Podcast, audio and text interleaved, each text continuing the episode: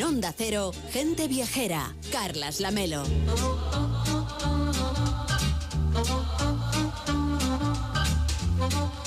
Ya saben que tenemos un WhatsApp abierto que es el 699-464666 para contarnos qué están haciendo en esta mañana de sábado, ya mediodía de sábado, disfrutando mientras escuchan la radio, mientras viajan con nosotros a través de la radio. 699 464666, el WhatsApp de gente viajera. Y hay muchas formas de viajar, pero una de las más antiguas y románticas es viajar en tren.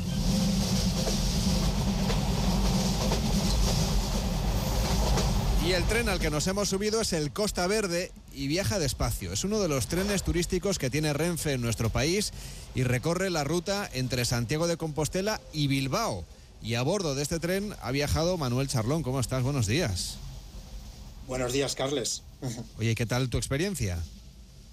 Pues mira, sin duda el norte se está poniendo de moda y hemos notado que hace ya unos años va esto en aumento por el climático, por el cambio climático.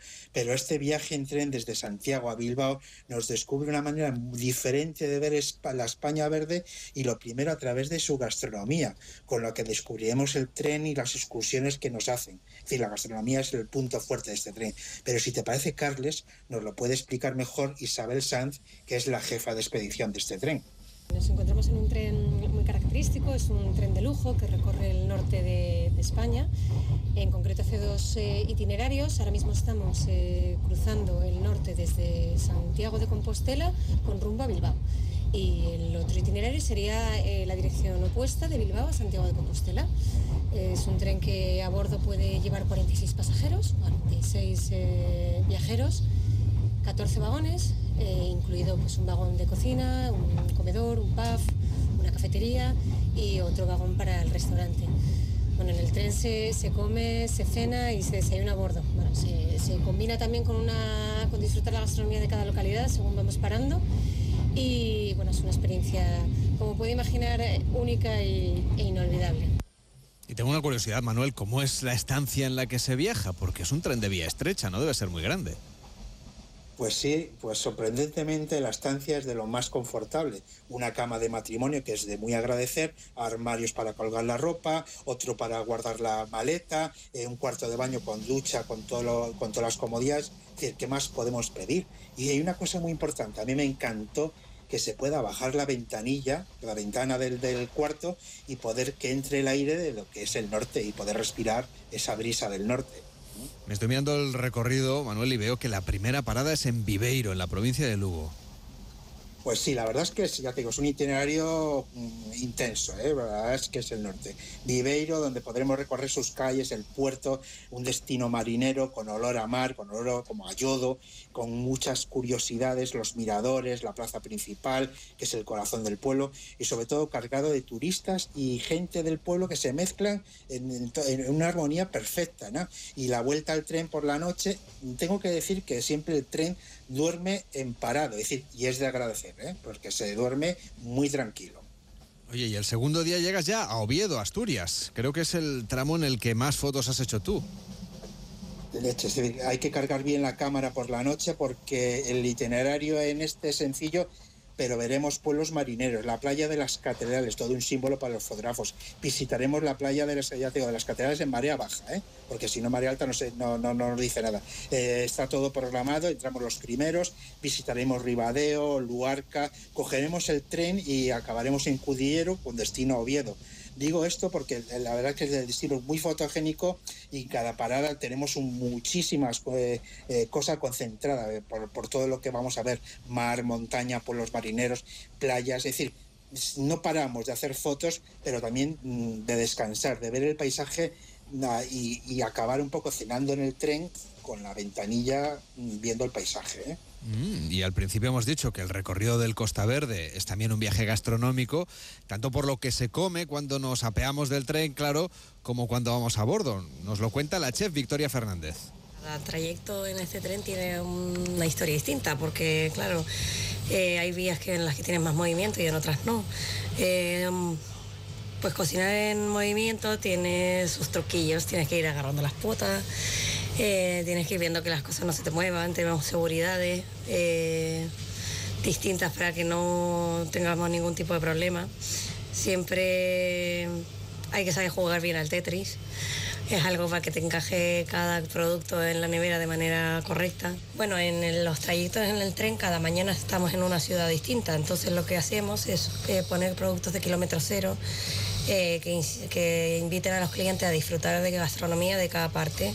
En los desayunos ponemos una delicia dulce y salada de cada zona. Eh, para que la vayan conociendo y vayan disfrutando de las tanto de las vistas como de la gastronomía. Nos queda claro, Manuel, que has comido estupendamente.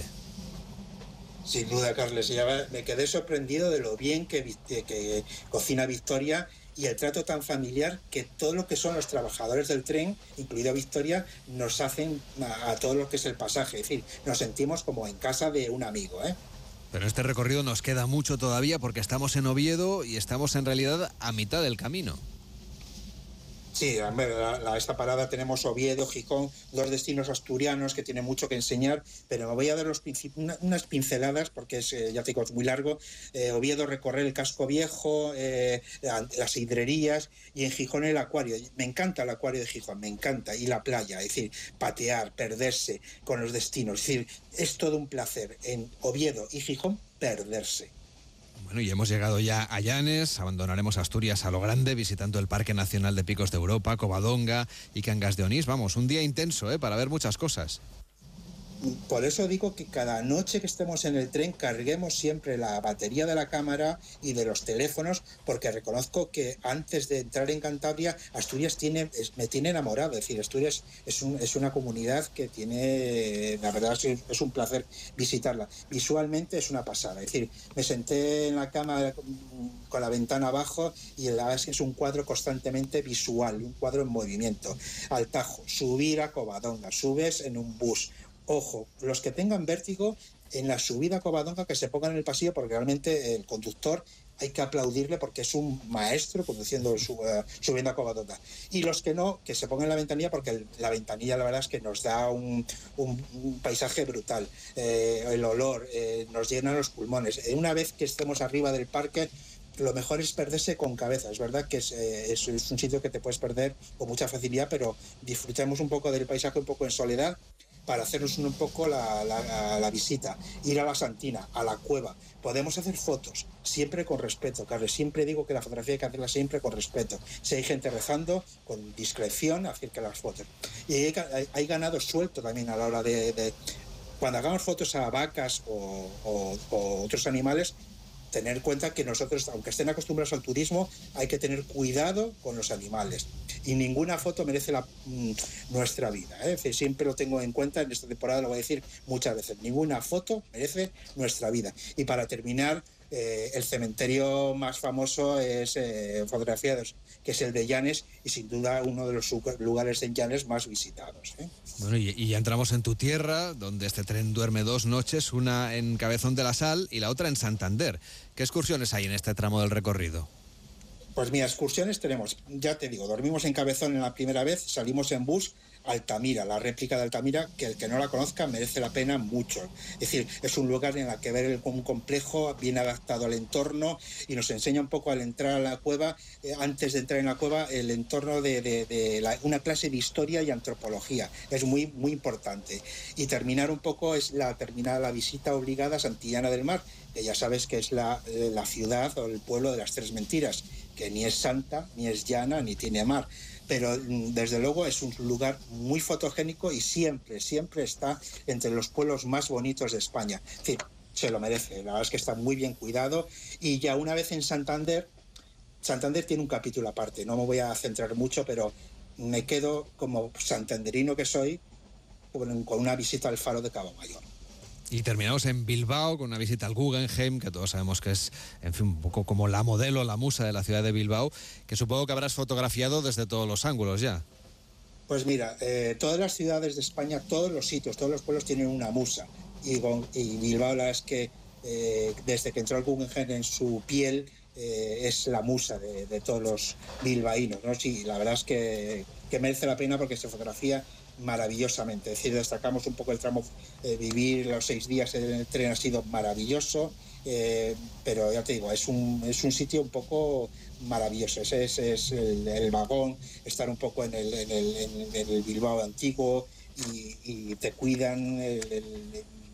Eh, nos, nos, nos, disfrutamos un poquito, muchísimo y la verdad es que reconozco, eh, Carles, que el viaje en tren eh, puedo tener una, maravillosa eh, experiencia, pero mm, los mejores, los que mejor disfrutan son los pasajeros, los que no conocen España, que ven por primera vez el norte y la verdad es que me conocía a Jorge, que es que viajaba en el tren, de, era de Ciudad de México, para celebrar sus bodas de oro y es el que nos puede contar perfectamente eh, su experiencia. La verdad es que la experiencia es bastante agradable. Es un recorrido amigable eh, que da un panorama general de toda la, costa norte. Eh, se contemplan desde diferentes ángulos algunos aspectos que tiene que ver con la naturaleza, con la parte cultural. Y me parece que es una, experiencia que alguna vez hay que, hay que tener. Eh, nosotros es la primera vez que estamos en un tren eh, turístico de esta naturaleza y, lo volveríamos a hacer, realmente nos parece eh, adecuado. No sé si sea si el objetivo de de este, de este viaje es realmente localizar algunos, algunos puntos interesantes y regresar después porque como todo es, se ve el bosque, no se ven los árboles, entonces es un, un panorama que me parece que es importante. Un recorrido el que hemos hecho, en este caso, que nos ha llevado a esa Costa Verde, que es sin duda uno de los trenes fantásticos de Renfe.